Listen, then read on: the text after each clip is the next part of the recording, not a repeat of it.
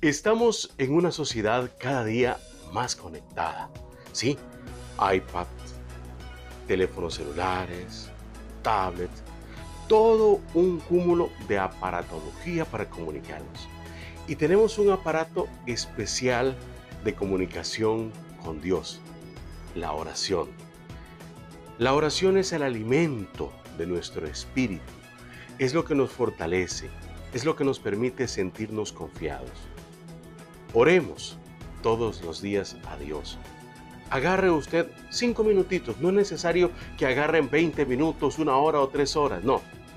Simplemente dedique un ratito de su tiempo, ojalá el primer momento del día, para decirle a Dios, gracias Señor, porque hoy abrí mis ojos. Gracias Dios por las bendiciones que hoy tengo en mi vida. Gracias, Dios mío.